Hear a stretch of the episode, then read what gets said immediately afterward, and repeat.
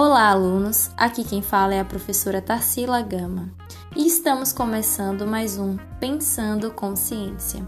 Hoje iremos iniciar a nossa temática através de uma publicação do Facebook realizada pela paulistana Daniela, que resolveu trazer um pouco a respeito da sua visão sobre o transtorno de ansiedade.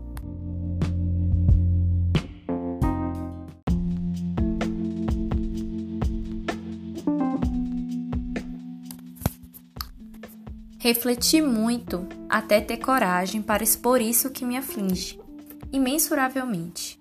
Precisamos conversar então sobre o transtorno de ansiedade. Esperar muito por algo, ficar de olho no celular para ver se a pessoa que você gosta responde, contar os minutos para o horário da aula ou trabalho acabar, nada disso é ser ansioso. Algumas pessoas podem achar que é, mas não é. A ansiedade não é legal, a ansiedade não é motivo de orgulho, a ansiedade não deve ser romantizada.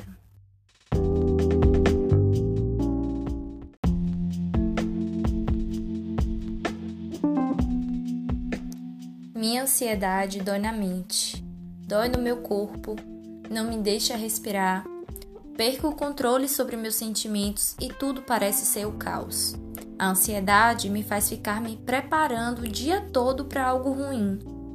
Porque de alguma forma eu sinto que algo ruim vai acontecer. A ansiedade vem com um aperto no peito, cria um nó na garganta e me faz vomitar. E meu corpo todo dói. A ansiedade me seca a boca, me faz tremer e meu corpo formigar. Me torna propensa a qualquer momento poder cair no choro, e esse choro ser incontrolável.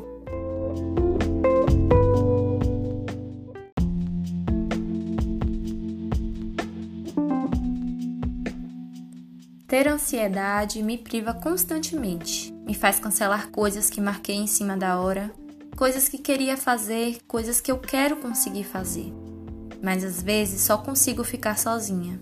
A ansiedade me faz pedir desculpas demais, me faz sentir um estorvo, e é comum agonizar dias e dias pensando se falei algo que não devia. Me faz não conseguir pedir ajuda por achar que minha dor não é válida. A ansiedade me deixa acordada a noite toda e ter pesadelos quando enfim durmo. Acordar com o coração descompassado, sem conseguir respirar. Não é legal ter. A ansiedade me faz pensar demais, racionalizar demais. Estou sempre medindo palavras, pensando demais antes de agir.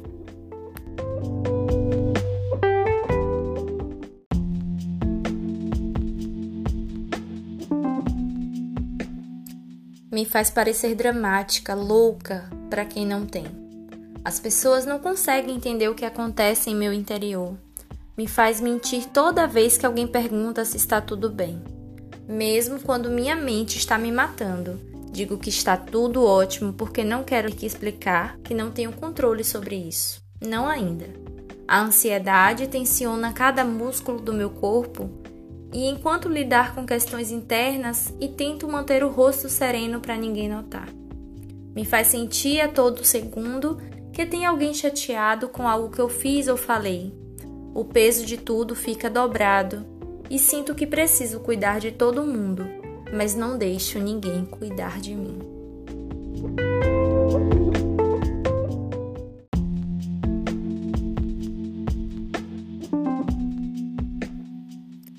Quero ouvir que estou sendo ridícula ou exagerada.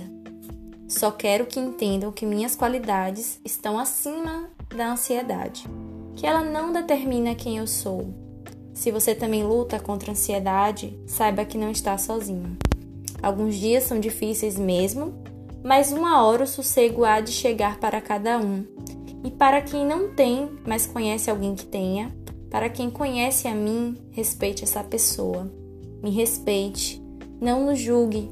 No fim, estamos todos tentando sobreviver a nós mesmos e a esse mundão. Mas algumas pessoas têm batalhas maiores que as outras. Seja gentil, você não sabe pelo que o outro está passando.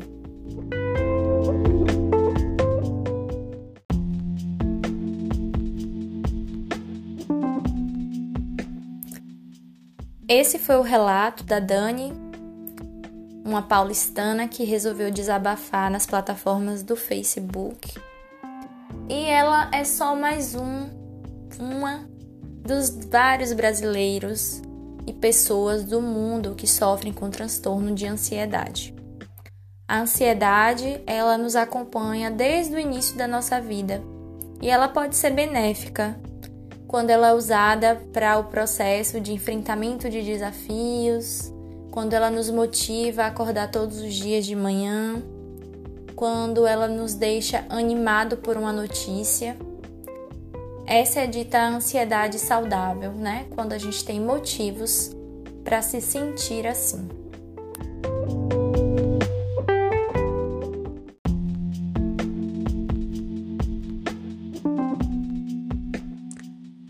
No entanto, a ansiedade pode ser bastante prejudicial quando ela acaba afetando e prejudicando algumas áreas da vida do indivíduo.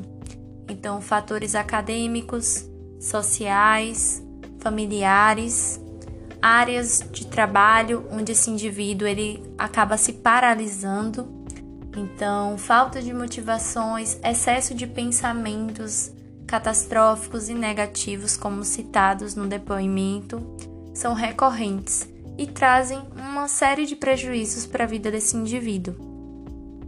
De acordo com o DCM-5, os transtornos de ansiedade incluem transtornos que compartilham características de medo e ansiedades excessivas e perturbações comportamentais relacionados.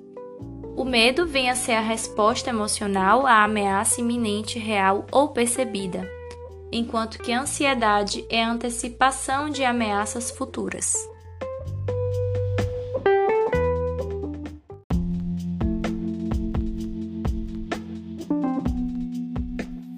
Existem alguns tipos de ansiedade.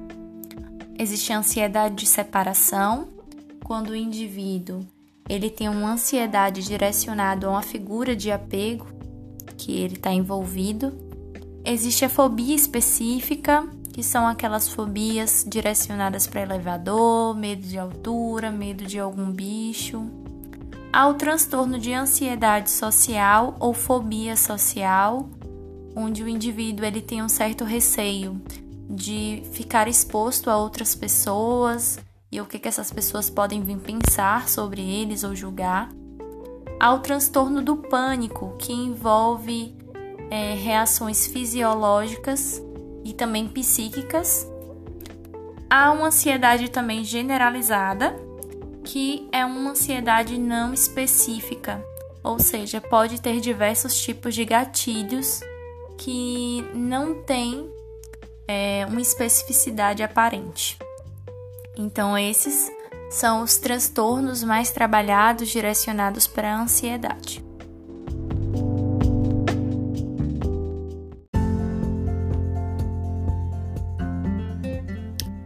E aí, alunos, gostaram do conteúdo? Esse foi mais um Pensando Consciência. Fiquem ligados e atentos à nossa pré-aula, porque iremos tratar um pouco mais a respeito desses transtornos e saberemos um pouco mais a respeito de como essas pessoas se sentem, se percebem e como podemos tratar e auxiliá-los. Até breve!